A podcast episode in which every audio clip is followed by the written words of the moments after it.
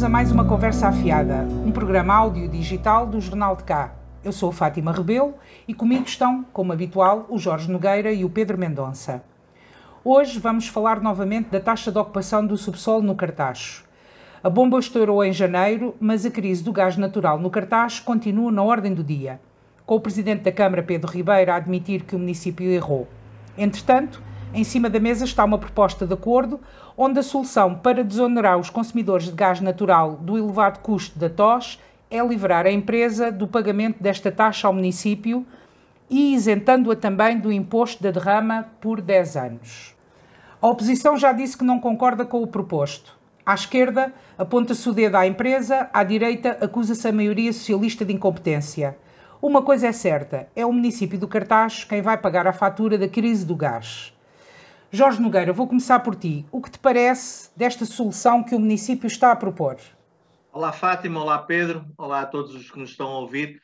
Um, o, o, problema da tos é, é, algo que ainda não está resolvido uh, e penso que ainda faltam muitos dias para encontrarmos uma resolução para este problema e uh, a solução ou o esboço uh, de, de, acordo que neste momento todos nós fomos informados que existe e que ainda não está firmado, é algo que nos deve deixar uh, grande preocupação a todos nós, especialmente àqueles que são consumidores de gás natural no município do Cartaz. Um, eu sei que as negociações estão, continuam uh, durante esta semana, uh, espero que fiquem, que, que fechem o acordo, mas esse acordo temos que recordar que o próprio Presidente de Câmara tem dito que não é, que é um, um, um acordo que é penalizador uh, para os consumidores de gás. Um, e, e, quando ele diz isso, é, é, verdade, porque se nós tivermos em atenção aquilo que foi, foi sendo dito nos últimos dias relativamente à, à, à perspectiva de acordo com a Galp uh, uh, em relação às, à, à TOS, era de que uma fatura média no, de um consumidor do município do Cartaz tem um valor de 13,75 euros de gás e que, em relação a essa fatura média, o município uh, ia colocar em TOS, de TOS, de taxa uh, uh, de, dessa taxa, 5,25 euros. E aqui temos uma, temos uma relação de 38,2%.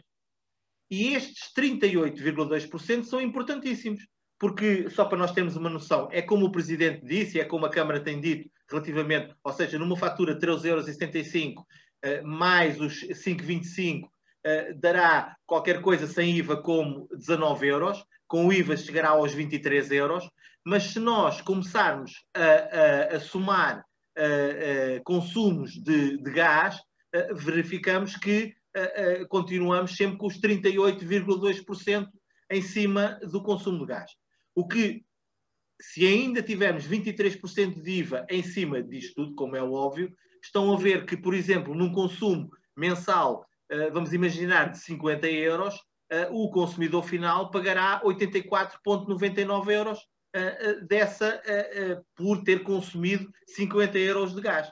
O que é um problema, é um problema e eu estou convencido, eu, eu, sei que, eu sei que isto é desagradável, eu sei que o que eu vou dizer é, é, é óbvio, uh, mas eu acho que o, o, o, falta pouco tempo, ou seja, falta mesmo muito poucos meses, para que não haja consumidores de gás natural no Conselho do Cartaz. Uh, esse parece-me a mim que será o caminho lógico uh, de todo o consumidor que quiser defender-se, que se quiser defender daquilo que, é, que são as exorbitâncias do, no caso da TOS, porque uh, um, muita gente ficou iludida com estes 5,25 euros. Até houve muita gente que achou que era uma taxa fixa, independentemente do consumo, que seriam, eh, por cada fatura, seriam pagos 5,25 euros relativamente uh, à TOS. Mas não, é um valor que está indexado ao consumo e que tem uma expressão uh, equivalente a 38,2%. Por isso, isto no que diz respeito aos pequenos consumidores.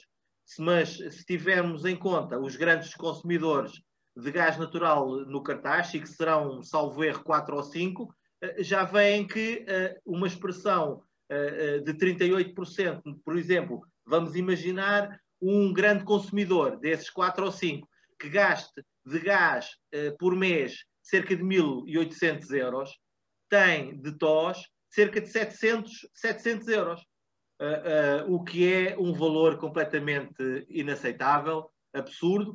Por isso, por isso é, é algo que uh, o que eu prevejo, independentemente da negociação, porque eu acho até que vai haver acordo, que vão, que vão encontrar uma plataforma de diálogo, que o acordo que está estabelecido, ou o pré-acordo, vai, vai, vai vingar. Agora, é, é extremamente penalizador para os consumidores de gás natural num conselho rural como é o nosso, em que há clientes de gás natural, segundo, segundo dizem, à data, há dias atrás, cerca de 2.300 com pequenos consumidores, o que significa que se começarem a sair, a TOS, em vez de ser dividida por 2.300, que são o número de consumidores que neste momento existe, começa a ser dividida pelo número inferior, o que significa que haverá um aumento gradual também em relação à TOS. E isto, este acordo tem a duração de 10 anos, depois há, há, há a previsão de um abaixamento uh, uh, da taxa uh, que, que o município tem, mas de qualquer forma, até lá, penso eu que muitos dos consumidores de gás natural no Conselho do Cartaz vão desistir e vão, e vão, e vão, e vão ter que optar por outra forma, ou, ou do aquecimento das suas casas, ou até para aquilo que é a, a, a alimentação e para aquilo que, é, que são os fogões e, e tem que alterar. Ó oh Pedro, uh, pergunto-te a ti um, o, que, o que achas da solução proposta, ou seja, desta solução de isentar a empresa uh, durante 10 anos, quer do pagamento da taxa da TOS, quer da derrama. Uh, por exemplo, na última reunião de Câmara, o vereador da oposição, Jorge Gaspar, diz que a Câmara se propõe a financiar a empresa durante 10 anos. concordas com isto? O, o, que análise é que tu fazes?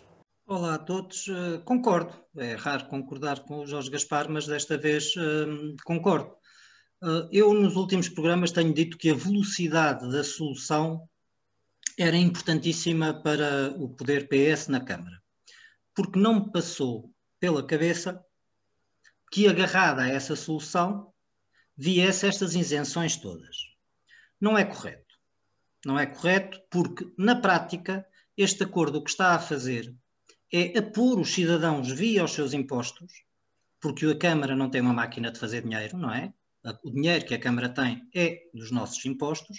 Somos nós, ao fim e ao cabo, que vamos acabar por financiar de uma outra maneira. Ou seja, para as pessoas entenderem, a derrama é o imposto sobre as empresas, sobre o lucro da empresa.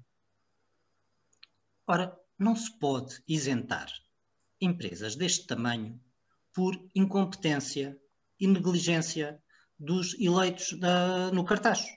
E eu aqui continuo a englobar todos, salvaguardando que, a, que o presidente Pedro Ribeiro e o Partido Socialista têm muito mais responsabilidades. Eu não posso, não posso aceitar isso. Não posso aceitar isso e estou com o Jorge. Eu acho que os cidadãos vão ter que se começar a, a defender. Eu há aqui uma série de coisas legais que também me levantam dúvidas, nomeadamente uh, uh, o que é que nós estamos a pagar naquela. Nós não, que eu uso bilha, mas o que é que nós estamos a pagar naquela fatura? Se aquilo está no preço, já prescreveu. Portanto, se não está no preço, não prescreveu e tem que se solucionar. Agora, vale a pena ser consumidor de gás natural no cartaz? Não parece. Portanto, isto não foi uma solução. Porque, efetivamente, os 5 euros, ou cerca de 5 euros, que falava o Jorge, é para um consumo médio mas eu ainda não ouvi, e posso estar perfeitamente a ser injusto, e, e se eu tiver, peço desde já desculpas, eu ainda não ouvi as famílias numerosas. Porque essas famílias numerosas podem facilmente chegar a, às contas que o Jorge disse há pouco. Não é uma loucura, nem é um desperdício. Como é que se faz? Como é que se vai fazer? Como é que se vai fazer em instituições? Como é que isso se faz? Que solução é que, vai, é que a Câmara vai apresentar a estas entidades de um problema que elas não criaram, a estas famílias. E o que é que acontece aos outros empresários? Então vem, eh, eh, não temos cá a indústria, vem uma indústria média, pequena e média, vai para dar, pagar de rama, enquanto uma empresa como a Galp e outras do género não pagam. Não pode ser. É, a, a, solução, eu acredito que vão chegar à solução. Eu acredito na bondade de querer solucionar esta questão de todos os eleitos do cartaz, de todos os partidos. Acredito. Mas também acredito que as empresas, e bem, porque são propriedade privada na busca do lucro, vão querer lucrar o máximo possível, porque está, é, é, é o que eles têm que fazer. Os administradores destas empresas, os seus objetivos não são de serviço público. O objetivo é dar lucro ao acionista. Quem tem que estar uh, uh, de acordo, de, preocupado com, com o serviço público, é a Câmara. Somos nós, os cidadãos. E, portanto, eu não vejo isto para já, uh, já está a demorar tempo demais. Já vamos entrar na terceira fatura. Com certeza, não faço ideia se já estão a cortar ou não gás, espero que não. Porque há famílias que não podem pagar. Há instituições que não, não podem pagar estas duas faturas e esta terceira que vai chegar. Ah, eu hoje nas redes sociais vi uma fatura em que alguém muito entusiasmado dizia já estão a fazer acertos. Eu gostava que as pessoas percebessem que ainda não são estes acertos. E são acertos lá dos consumos deles, porque isto ainda vai ter que ser aprovado. As empresas ainda não disseram que aceitavam e, portanto, já estamos em março. Um problema que se criou no início de janeiro, já estamos em março. É muito tempo, muito tempo e há uma outra coisa que é a falta de confiança e na estabilidade dos consumos no cartaz. Ou seja, uma pessoa vai pôr, uh, transformar o gás de bilha por gás, uh, por gás natural e tem uma expectativa de preço. E de um momento para o outro, sem a pessoa ser vista nem achada, tudo isso vai ao ar. E de repente tem ali um buraco que poderia ter evitado. E eu apelo e tenho esperança que o acordo seja melhorado. Tenho esperança que o acordo seja melhorado e que hajam tetos sobre desta percentagem. Ou seja, que os 38%, cerca de 38% que fala o Jorge, lá está, em cima de um consumo médio não faz grande moça. Mas tem que ter um travão. Porque um consumidor de 50 euros não pode pagar 80 e tal. Não pode. É injusto. Não é justo se essa pessoa tiver os seus impostos pagos, tiver as suas coisas todas pagas, é que há de estar a pagar ainda mais? E é como diz o Jorge, então e quando vier a debandada de, de, de, do gás natural e ficarem só 500 consumidores, como é que se faz? E porque é óbvio que é muito mais fácil mudar o gás natural numa casa particular, numa pequena casa, do que, por exemplo, numa instituição. E isto tem que ser, uh, uh, tem que ser protegido. E tem que se avançar nisto. E eu gostava tu disseste muito bem que a esquerda acusa a empresa e a direita acusa, uh, acusa o, poder, o poder de Pedro Ribeiro. Pois aqui, mais uma vez, têm os dois razão. Têm os dois razão. Só que a empresa não fez nada contra o seu acionista. E a Câmara toda não acalentou aquelas pessoas, não protegeu as pessoas para quem trabalha, os cidadãos.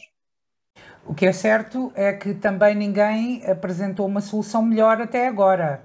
É isso. Uh, uh, havia aqui uh, inicialmente. Ah, Diz. Peço desculpa, peço desculpa. Mas há, há, há, há coisas para as quais dificilmente há solução sem, sem onerar o, os que vêm a seguir ou, de alguma forma, criar uma situação de privilégio para uma empresa. Eh, porque estamos, num, estamos, estamos com um nó em que, para desatarmos este nó, Uh, e, e, não concordando que vamos que criemos uma situação de privilégio para uma empresa, eu não vejo como é que se pode desatar este nó, porque todas as entidades já disseram que aquilo que a Tagos Gás está a fazer, no caso a Galp, uh, que é a, a, dona da Tagos Gás, é legítimo, pode fazer, tem direito a fazer. Eh, por isso é que uh, é, é, difícil de resolver esta questão.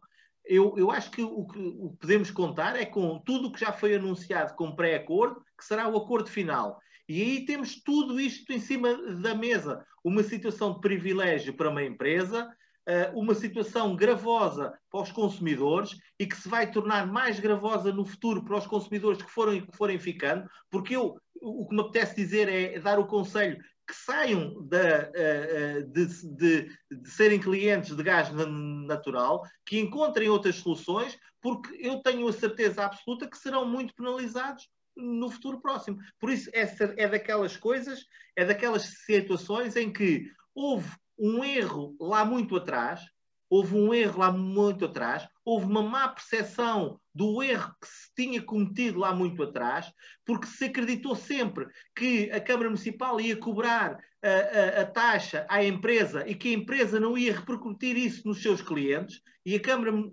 acho eu que de uma forma uh, ligeira, acreditou que isso era assim e nunca teve em linha de conta, apesar dos avisos que, que a empresa foi fazendo desde 2016 até à presente data, que foi mandando cartas para a Câmara dizendo que, mas se os senhores cobrarem mesmo esta taxa, nós, este será o custo que nós vamos repercutir nos clientes. E a Câmara nunca acreditou nisso. Eu, aliás, a este propósito, eu este fim de semana perdi algumas horas, perdi não, ganhei. Eu assisti à, à, à Assembleia Municipal, durou sete horas e qualquer coisa, que é um absurdo e eu ouvi uma grande parte destas sete horas, e ouvi também a última sessão de Câmara, e há, e há intervenções que uh, devem ser ouvidas. Uh, uh, há pouco a Fátima estava, a Fátima ou o Pedro estavam-se a referir ao vereador Jorge Gaspar.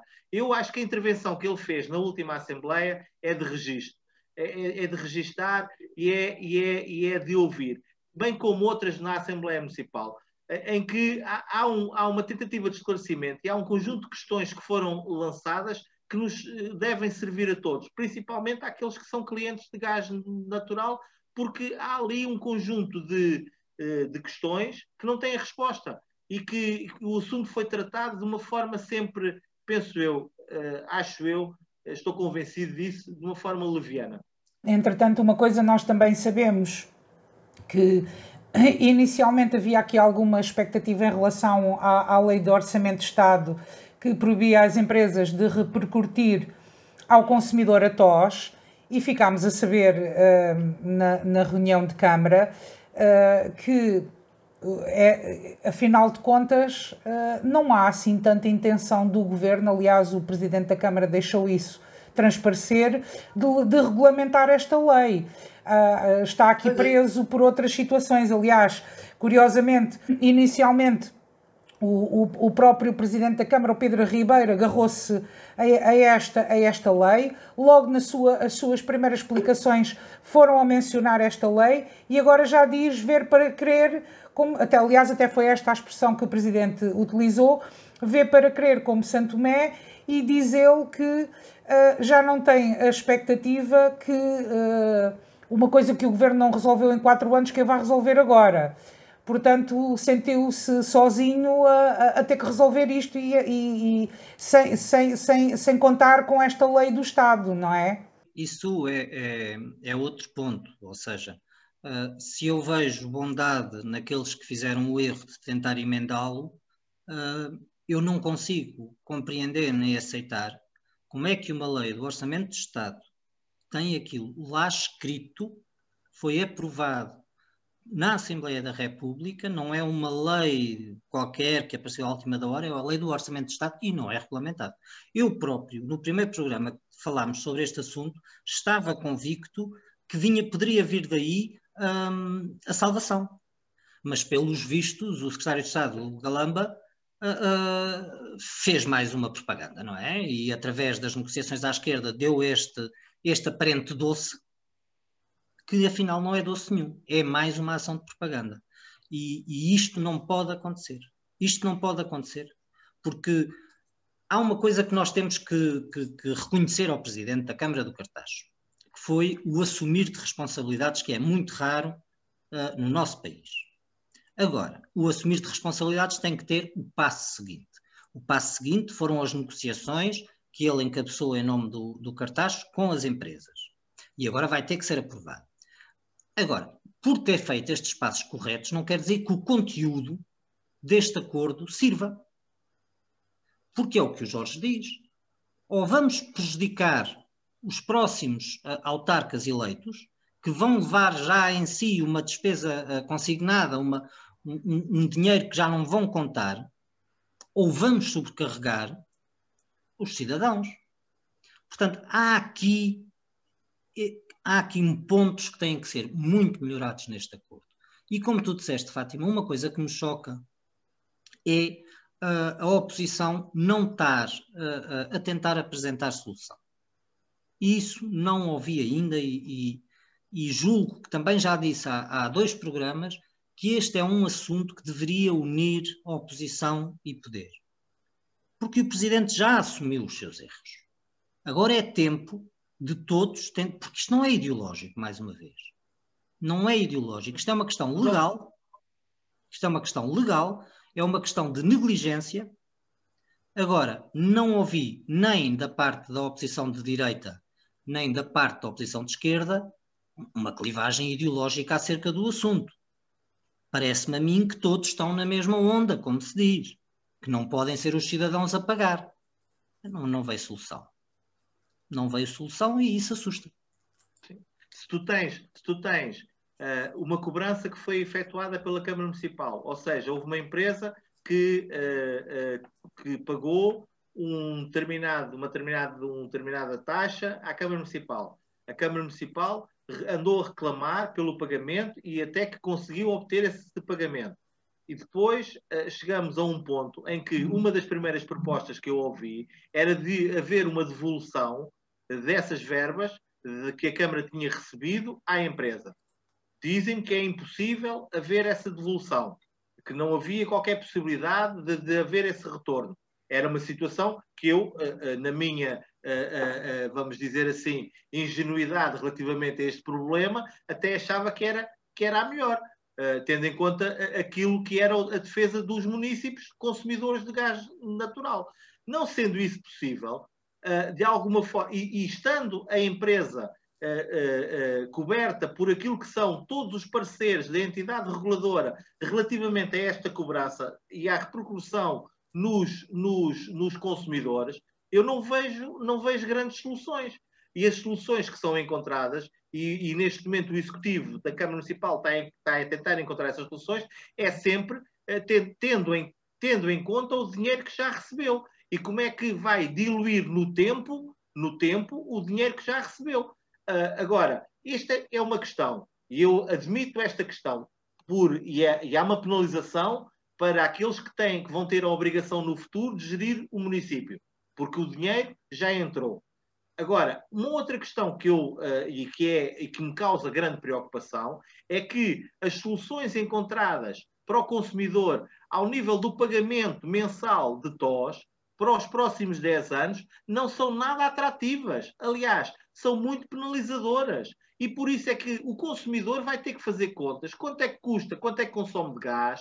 Quanto é que custa uma bilha de gás? Quanto é que consome de gás natural e vai ter que fazer essas contas. E o, o que me quer o que me é dado a parecer pelo, pelo, pelo, pelas contas que fiz é que dificilmente eh, restarão consumidores de gás natural no Conselho do Cartaz.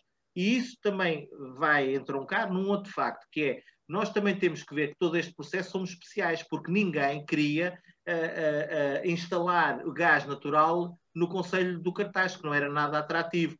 Só que se criou a figura, o Estado criou a, a, a figura de, um, de, uma concessão especial, dando incentivos especiais àqueles que se eh, foram instalando e foram querendo construir condutas de gás em territórios como o nosso, e há aqui uma, um conjunto de salvaguardas que, legais, eh, são contratos completamente blindados, em que dificilmente eh, se consegue fazer aquilo que o Pedro há pouco estava a dizer, que é, há uma lei que foi aprovada eh, eh, quando a lei do Orçamento de Estado, e está lá, que não se pode repercutir, que as empresas não podem repercutir nos clientes a TOS, mas o que é certo é que essa lei já existe há, há, há muitos anos e há uma incapacidade total de regulamentar, porque todos sabem qual é a blindagem que têm os contratos das empresas fornecedoras de gás relativamente ao Estado. É assim, a minha posição ecologista é, é relativamente conhecida. E, portanto, eh, eu acho que o próprio mercado e, a, e a, a, a, sapiência das pessoas também a médio e longo prazo resolve a questão, porque nós temos energia solar, este ano, ainda por cima, há apoios para a, produção de energia solar caseira, digamos assim, para autoconsumo, e eu estou com o Jorge, quer dizer, o mercado, ou o mercado capitalista resolve este problema, e a resolução é as pessoas abandonarem o consumo de gás natural, e pronto, o problema extingue-se em parte, não é? Ou realmente isto vai continuar. Eu, eu pela minha parte, uh, acho que a aposta no solar e no autoconsumo uh, uh, tem pernas para andar numa terra como o Cartacho.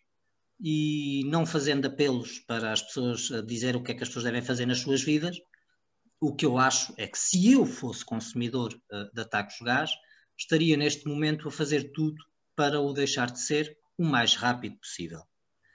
Porque o que é certo é que as pessoas precisam de estabilidade para projetarem a sua vida financeira e, e não está a ser dada essa estabilidade. Vamos ter de, de, avançar para o tema seguinte. O nosso tempo já, já está a voar. Há um ano a pandemia, portanto, está, estamos em março, está a fazer um, um, ano, um ano que a pandemia nos bateu à, à porta e virou as nossas vidas do avesso. Um ano depois, o nosso país registra mais de 800 mil casos confirmados de pessoas infectadas com a Covid-19 e mais de 16 mil vítimas mortais. Depois de três vagas, tendo sido trágico a última em Portugal, em janeiro, com a população entrincheirada em dois confinamentos gerais e depois de 12 estados de emergência que restringiram as nossas liberdades, fica a pergunta: será que isto vai acabar? As pessoas estão ansiosas e preocupadas com o futuro. É o que revela um estudo que o Jornal de Cá dá conta uh, na edição de março que está esta sexta-feira nas bancas do Conselho do Cartacho, e entretanto, 2,6% da população portuguesa tem a vacina completa. No Cartacho, já quase 2.500 pessoas eh, foram vacinadas.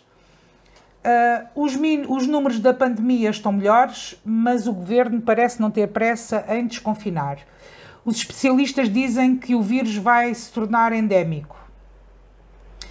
Uh, Pergunto-te, Jorge, achas que quando o, o mundo regressar a. Achas, aliás, achas que quando regressarmos à normalidade possível, um, que mundo teremos nós depois desta pandemia?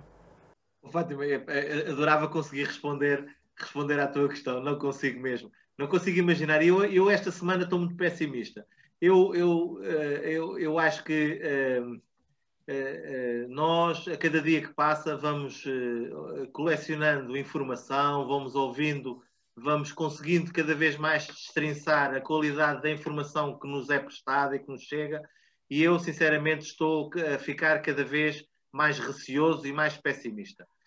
Nós, eu bem sei que passou um ano, todos nós temos consciência do, do quão sombrio tem sido estes dias e foi este ano, e para a nossa vida em comunidade. Nós eh, que preservamos sempre, que, que tínhamos um estilo de vida uh, comunitário, podemos dizer que não era tão comunitário quanto os espanhóis, mas tínhamos a nossa, tínhamos a nossa vida em comunidade e uh, uh, num ano perdemos, perdemos tudo isso. e faz-nos falta, e faz-nos muita falta, porque nós somos seres comunitários e vivemos bem em comunidade e precisamos muito disso. E por isso é uma infelicidade nós, nos últimos dias, não temos podido aproveitar, por exemplo, no último fim de semana, não, não temos podido aproveitar o sol, coisa que nos fazia tão bem, uh, e, e, é uma infelicidade tudo isto. Agora, há uma questão que eu, neste momento, uh, tenho um receio grande, que é, uh, que é este. Nós temos que saber aproveitar as curvas, as curvas da pandemia, mais de uma forma mais célere. O que, o que é que eu quero dizer com isto? Que provavelmente há, há uma semana uh, não, tinha, uh, não tinha feito grande mal, grande moça, se houvesse um pequeno desconfinamento, se houvesse uma pequena aligeirar, para duas semanas depois voltarmos a confinar. Porque o receio que eu agora tenho é que, tendo em conta todas as notícias que nos estão a chegar, que nós continuemos em confinados muito para além daquilo que era a expectativa inicial, ou seja, a expectativa que nós tínhamos há uma, há uma semana que era uh, no início uh, de abril, começarmos, ou seja, a seguir à Páscoa, começarmos a desconfinar. Eu cada vez estou mais desconfiado que as notícias que a pandemia nos trará, ou seja, que os casos que se vão verificar e que a evolução que se vai registar poderá colocar aí um entrave a esse desconfinamento. E isso é, do ponto de vista da nossa, da nossa estrutura económica e, e social, é devastador. Agora, é óbvio que estamos todos a viver, a viver pela primeira vez e em direto todo este, todo este filme.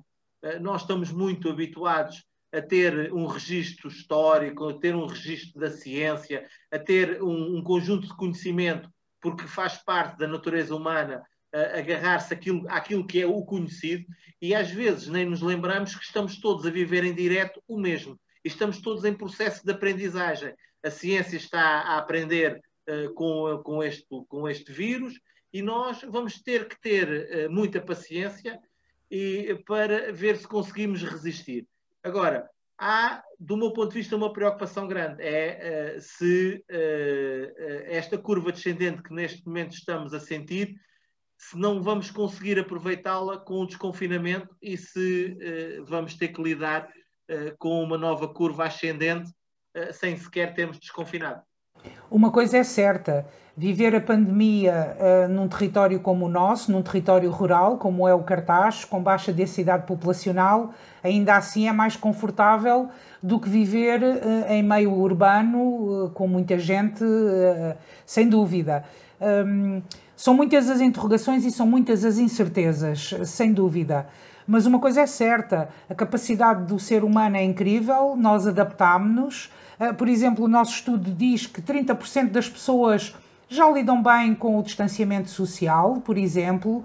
Ah, as pessoas ah, adaptaram-se bem também ao digital, passam, estão, estão muitas em teletrabalho, passam muitas horas, muita, muitas mais horas do que passavam online isso é certo, hum, mas ainda assim ainda continua a haver a esperança com a vacina. Mas os números também nos deixam receosos.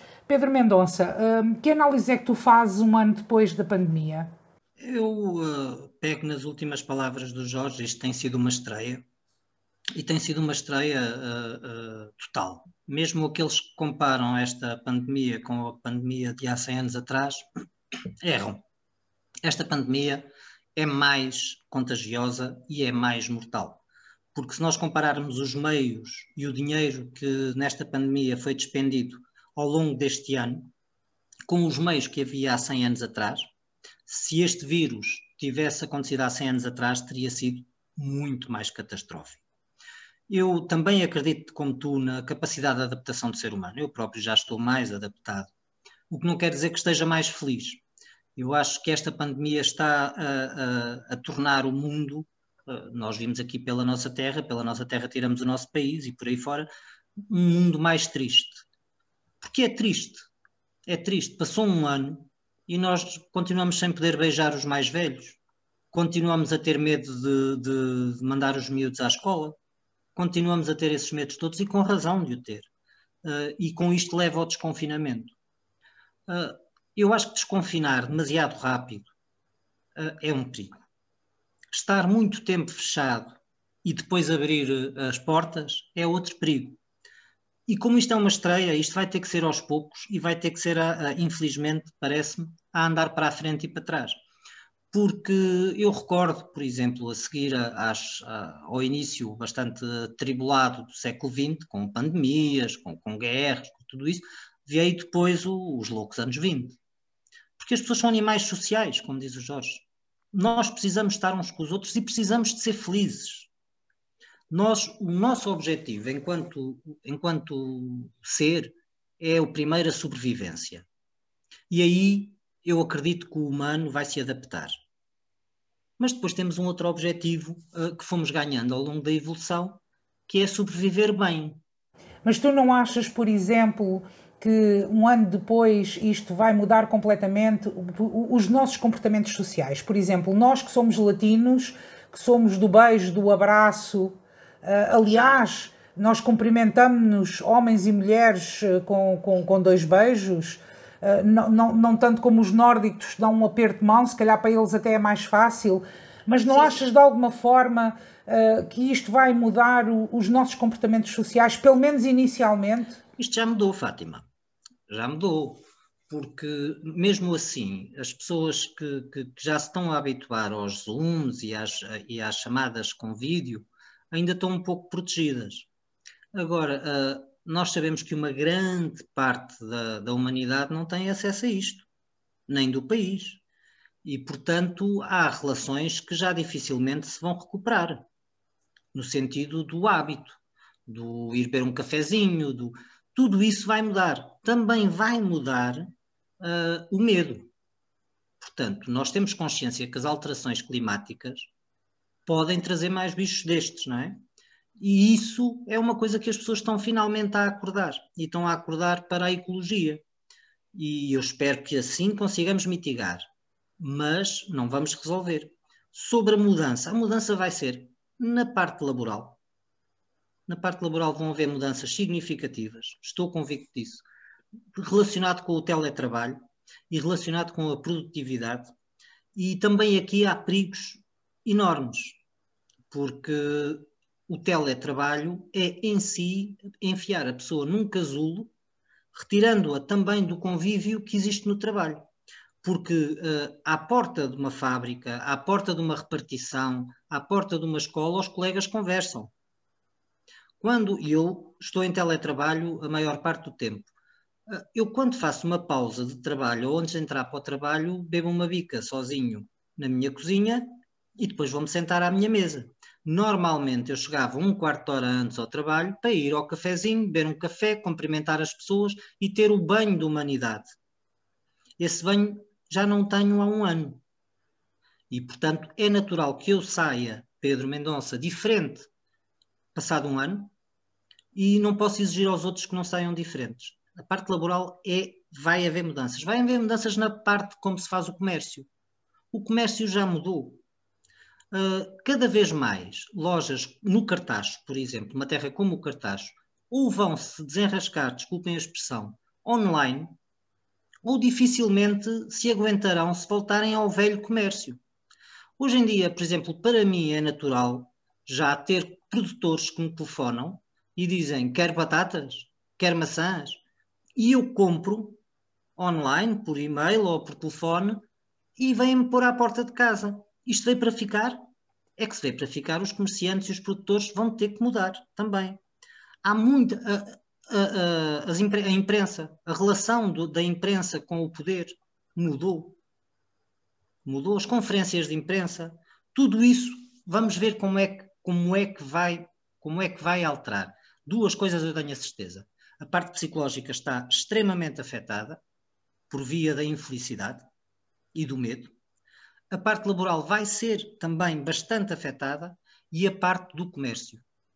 A parte do, e, e do, dos restaurantes, no, no, no comércio implica os restaurantes, porque no fim de um, ao fim de um ano é para nós normal não nos apetecer ao domingo ir para a fila de um restaurante, fazer um telefonema e querermos que nos venham pôr a comida à casa. Portanto, há aqui uma série de adaptações que vão ter que ser feitas. Há, há questões, e pegando naquilo que o Pedro está a dizer, não sou eu, o que eu vou dizer não sou eu que o digo, são os especialistas, que a nossa vida em sociedade é sempre definida pelas leis do trabalho, ou seja, é a, a legislação laboral que define, grosso modo, aquilo que é a nossa vida em, em sociedade. E por isso, eh, se as leis laborais estão a mudar, se vão mudar, a nossa vida em sociedade vai mudar. Há uma coisa que me preocupa muito, que é nós temos sempre com os nossos sapatos calçados. Mas quando descalçamos os nossos sapatos e calçamos os sapatos de um jovem que está à procura do primeiro relacionamento, que está à procura de primeiras experiências, está à procura de uma integração plena na sociedade, eu acho que é uma tragédia. Eu, quando calço os sapatos de um mais velho, de uma pessoa que já tem 70 e muitos anos, 80 e muitos anos, e que eh, sabe, tem consciência da sua durabilidade, e da sua e da esperança média de vida, e quando calço os sapatos dele, fico extremamente preocupado com a, a, a, aquilo que é o definhamento dessa pessoa relativamente àquilo que tem sido a sua vida. E por isso é que eu já sabia, todos já sabíamos, que as doenças mentais em Portugal estavam a aumentar de uma forma exponencial nos últimos anos. A preocupação que nós hoje todos temos e se ouvirmos os especialistas, é que eles nos estão a dizer que vão aumentar ainda, ainda mais nos próximos tempos, fruto desta, desta desconfiguração que existiu na nossa vida em sociedade. E isso é, para mim, extremamente gravoso enquanto, enquanto, enquanto cidadão deste país, ver, olhar para os mais novos e ver que eles estão, eh, que vão no futuro ter problemas do, do, do ponto de vista eh, mental, do ponto de vista psicológico, porque é, isto tudo deixa um rastro, um rastro de doença muito grande. Uh, um, e, e, e, dizer também que uh, uh, tem que haver alguma resiliência, e por isso é que eu acho que era, era necessário começar e o Estado começar a preparar o, o, apoio necessário, o apoio necessário do ponto de vista mental, do, do ponto de vista do apoio psicológico, que tem que começar a ser ministrado, porque uh, é, é essencial, porque temos grupos da nossa sociedade provavelmente não somos nós que continuamos a ter as nossas relações, que estamos casados, que, estamos, que, que vivemos em comunidade no, no, nosso agregado, que temos a, eh, a, a, felicidade de ainda ter tecnologia e computadores e falamos, e, mas há uma imensidão de gente que não tem nada disso. Uma coisa é certa, e, e, e eu tenho várias vezes tido este pensamento. A sorte que a nossa geração teve, a sorte que nós tivemos, porque um, crescemos em liberdade, crescemos nos, nos loucos anos 80, uh, em que este, este, este país deu um grande salto uh, em relação a costumes, a, a hábitos, a, a, a, tudo mais, uh, e vivemos numa liberdade que esta geração não vive, não vai viver e as seguintes não, ser, não sei com, como é que vão ser. Vou só terminar, antes de passarmos às notas finais, para partilhar isto convosco, que eu não me vou esquecer. Estando no, no, numa fila, num banco, para tratar de um assunto, estava uma senhora cá fora também na fila comigo, com outra senhora também, e naturalmente fez-se ali uma conversa, e diz a senhora, essa senhora com, já com alguma idade, éramos livres e não sabíamos nem valorizávamos, nem valorizávamos a liberdade que tínhamos. Portanto, isso ficou uma pessoa com aquela idade uh, estar a realizar, a, a, realizar, a realizar isso. Mas, mas vamos ter que, que passar para as notas finais. Uh, falaste tu, Jorge. Pedro Mendonça, a tua nota final de hoje. A minha nota final vai para uh, as eleições autárquicas e, nomeadamente, para o fenómeno Carlos Moedas uh, em Lisboa. Carlos Moedas é um homem dentro da direita, uh, um dos melhores, e é uma direita moderada, e conseguiu, ou está a conseguir, fazer uma coisa que uh, ninguém perspectivava que fosse tão rápido: a tal reorganização da direita. E o que é extraordinário e, de, e salutar, apesar de eu esperar que ele não leve a sua avante no sentido de vencer as eleições, o que é de, de saudar é que esta reconfiguração está a agregar uma série de partidos e pequenos partidos de direita moderados, uh, considerando nós ainda o CDS moderado, apesar do líder. Uh, portanto, está a federar tudo e a deixar de fora o Chega. E isto é muito importante porque a direita, e aqui também tiro o chapéu ao Dr. Rui Rio, a direita soube apresentar a Lisboa um candidato cosmopolita, inteligente, culto, não bélico, não é um homem bélico, é um homem de pontos, é um homem que trabalhou com António Costa e com o governo da Jeringonça sem problemas absolutamente nenhums, a bem de Portugal. E é por aqui o caminho. Portanto, eu, na esperança que esta federação, esta nova federação da direita faça as melhores propostas que consegue para a cidade de Lisboa, que a seguir ao Cartaxa é a cidade do meu coração, eh, de qualquer forma, tenho esperança que Lisboa continue a, eh, a sua, o seu percurso de cidade de esquerda livre e mais aberta do que normalmente a direita conservadora pretende. Jorge, são cinco segundos, não resisto. É, Diz-se que em Lisboa ganha o candidato que a esquerda gosta. E então, se o, o, o, engenheiro Carlos Moedas é do apreço e tem a simpatia uh, uh, uh, de um digno representante do livro, eu já estava, já, já, já adivinhava que o resultado iria ser muito bom. Mas assim acho mesmo, acho mesmo que o engenheiro Carlos Moedas pode muito bem ganhar a Câmara de Lisboa. A minha nota final tem a ver com o facto de esta semana termos uh, sabido que o ex-presidente francês foi condenado a três anos de prisão, com dois anos de pena suspensa e um ano de prisão domiciliária. Uh, isto, o caso remonta a 2014 uh, e é por isso que eu, que eu trago aqui a nota, é, é pelo facto de ter sido em 2014. Ou seja, eh, se bem estão recordados, foi a 21 de novembro de 2014 eh, que eh, o engenheiro José Sócrates foi detido no aeroporto de Lisboa quando regressava de Paris. Passado, passados estes anos todos, eu pergunto se já alguém sabe em que ponto e em que fase é que está o processo e o que é que faltará para que se verifique ou não o julgamento porque eu acho que ainda estamos numa fase anterior em que eh, ainda não está definido uh, se há julgamento ou não. E isto, isto são, é uma realidade, é uma realidade distinta e que, no, e que infelizmente distingue Portugal uh, de muitos dos restantes países da União Europeia. E eu não resisto a falar de um meme que está a circular a grande velocidade na internet com uma fotografia do, do, do engenheiro Sócrates, o antigo primeiro-ministro, com o Sarkozy, em que diz, depois tem um balão com uma fala, em que diz o Sócrates para o Sarkozy: nasceste no país errado, pá. Não resisto. Eu hoje vou terminar o programa com, com outro assunto, uh, e é esta a minha nota final, e tem a ver com os tempos que vivemos. Um, ficámos a saber esta semana que o Governo autorizou a instalação de mais de 200 câmaras de vigilância em Lisboa. Uh, isto para mim é um sinal dos tempos, é o mundo aureliano a bater-nos à porta. Eu sei que isto já, já acontece em muitas cidades no mundo, aliás, a China é o exemplo máximo, com, inclusivamente com câmaras de, de, de, de vigilância com reconhecimento facial, em que, em que estão a fazer um controle brutal dos cidadãos. Sei que Londres é a cidade europeia com maior vigilância também. Um, e isto é um abrir da porta que entrou no nosso país. Um, para mim, abre-se a discussão entre uh, entre, da, da escolha entre segurança e liberdade. É, é um assunto que me faz muita confusão. Eu sei que as pessoas hoje em dia estão lentamente muito habituadas a partilhar toda a sua vida nas redes sociais, nem se dão conta. Um, aproveito para dizer que, que, me faz muita impressão pais partilharem fotografias dos filhos uh, pequenos. Eu não tinha gostado que os meus pais tivessem feito isso.